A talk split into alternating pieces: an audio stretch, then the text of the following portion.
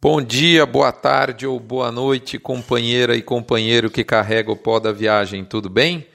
Estamos aqui em mais uma edição no Mini Front número 404, que vem falando do curto prazo da arroba, aí na data do dia 20 de dezembro, 21 de dezembro, indo ao ar, quase no Natal.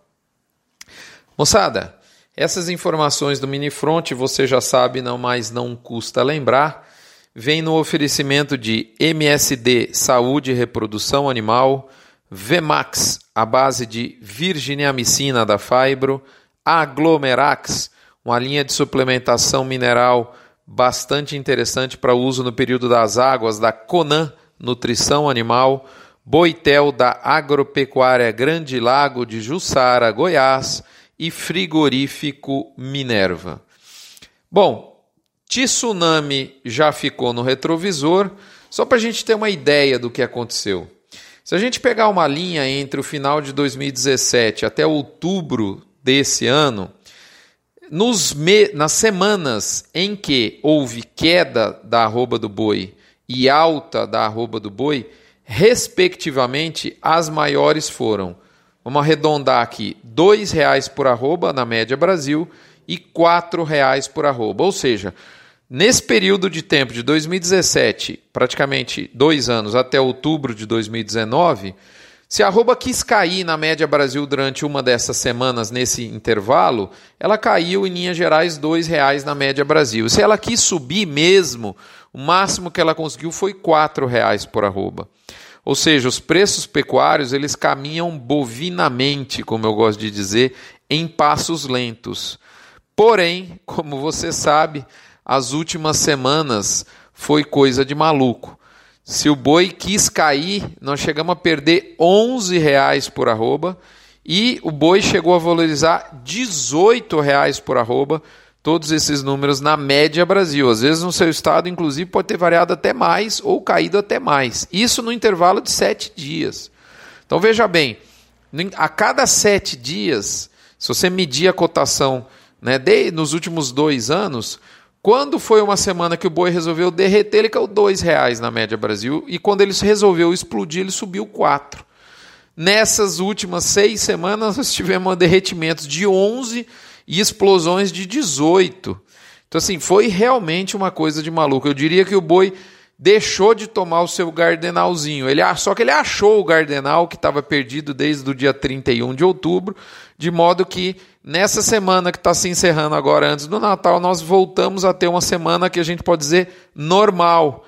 Né? Apesar de, infelizmente, e novamente foi a terceira semana seguida, a gente viu uma queda né, na arroba do boi, dessa vez de R$ 3,70, levando aí a média do boi no Brasil para 183 reais praticamente e da vaca em 171 reais. Todos esses números nos dados da Scott Consultoria e do IBGE adaptados, tá certo? Bom, isso dá a magnitude do que aconteceu com o mercado nas últimas semanas. Como eu havia dito, o ano acabou. O pecuarista em geral está fora de combate, deixando em muitos estados, em muitas praças importantes de referência da boi do Brasil, a oferta de gado em nível crítico e picado, só na picadeira. De fato, não está fácil para comprar o bovino. O confinamento já está no fim de festa e o animal de pasto ainda não terminou, ou então os que estão terminados né, estão sendo ofertados não estão sendo ofertados nos atuais níveis de preço balcão. Ou seja, o que eu quero dizer de maneira clara e transparente? Pelo lado da oferta, o boi já deveria estar em aquecimento em algumas plantas de alguns estados, isso já de fato ocorreu. A estratégia de ficar fora das vendas é a realidade. Eu disse aqui que não seria fácil macetar o bovino no mercado físico, e é o que nós estamos vendo, né? fato que fez inclusive assentar os indicadores de preço para uma realidade, o que aconteceu de maneira consolidada no fim dessa semana. Pessoal, lembrando a você que nós estamos num período de chuva, ou melhor, em algumas regiões da falta da chuva, está difícil até para achar uma janela ideal para plantar capim, para vocês terem uma ideia em algumas regiões. É impressionante. Né? E nesse momento é muito importante a sua habilidade e competência para gerenciar pasto. Nós estamos numa fase crítica no manejo de pastagem da safra 19 e 20. Como é que você está nisso? Quer melhorar nesse quesito? Minha melhor indicação é o gerente de pasto com o seu software, o seu aplicativo e um curso online em que você pode é, é, ganhar 10% de desconto na aquisição desse curso através do código GP no front. Então, se você digitar GP, gerente de pasto, no front, tudo junto, letras maiúsculas, você ganha 10% de aquisição deste curso. Eu fiz, recomendo, sou usuário do método. Muito bem. As notícias não são, nesse momento, extraordinárias do lado externo, leia-se chinês. Já era esperado, né? A habilidade e competência comercial do chinês ela é muito grande e de fato tem a questão do ano novo chinês, então era esperado uma ressaca nesse momento. E do lado interno, do mercado interno, nós estamos vendo claramente uma azia muito grande causada pelos altos preços. A boa notícia é que o atacado sinalizou que vai interromper a sua sangria, buscando muito mais uma estabilização do que uma nova onda de aquecimento, diferentemente da arroba. Inclusive com são reportada melhoria nas vendas em função do final do ano. É fato, apesar dos pesares, apesar do tudo, apesar do preço alto, apesar da economia não estar tá ainda bombando, tem mais dinheiro na economia e as vendas vão melhorar. Não adianta os tendenciosos dizer que não, porque é fato. Muito bem. A reposição cedeu, mas infinitamente menos que o boi gordo, já era o que a gente tinha antecipado aqui. E o, arroba vai encontrando um novo equilíbrio, eu diria que já encontrou, nesse mercado físico, cerca de 30 a 40 reais acima do patamar onde estava no final de outubro.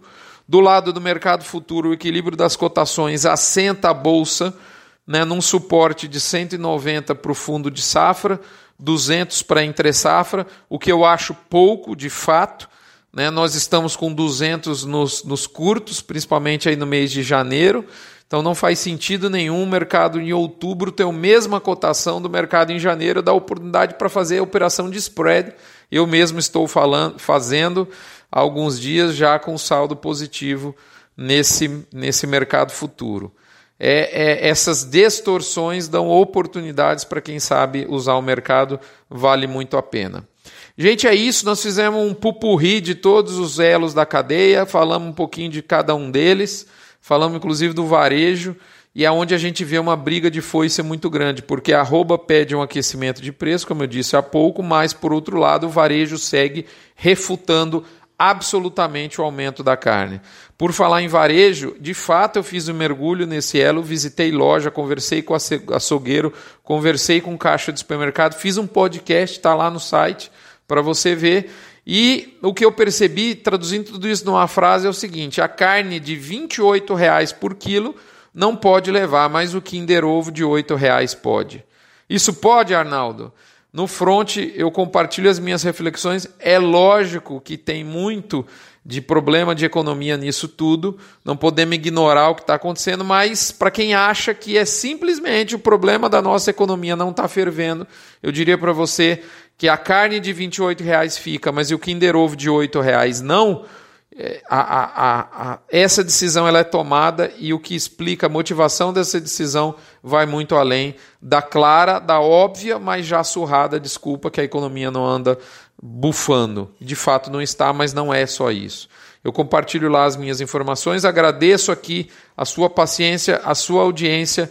Agradeço a Asbran da Bet Chagas pela companhia o ano todo, o Ademar Leal.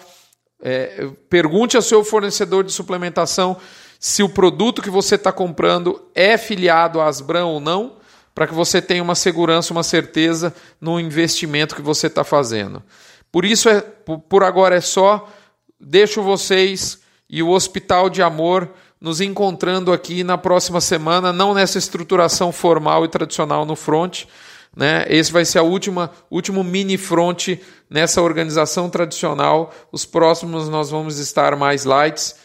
Nas próximas duas semanas, semana do Natal e do Ano Novo, vamos fazer uma postagenzinha. Nosso radar continua ligado, mas eu, eu, eu convido vocês para ficar um pouco mais em família, é isso que a gente vai tentar fazer. Agradeço a companhia pelo ano, um Natal de saúde, luz, justiça e proteção. Para quem quiser dar um pulinho no Front Premium, eu traço, respondo a essa pergunta se o brasileiro ama de fato carne ou não. Um abraço, até a próxima semana. Fiquem com Deus. Até lá.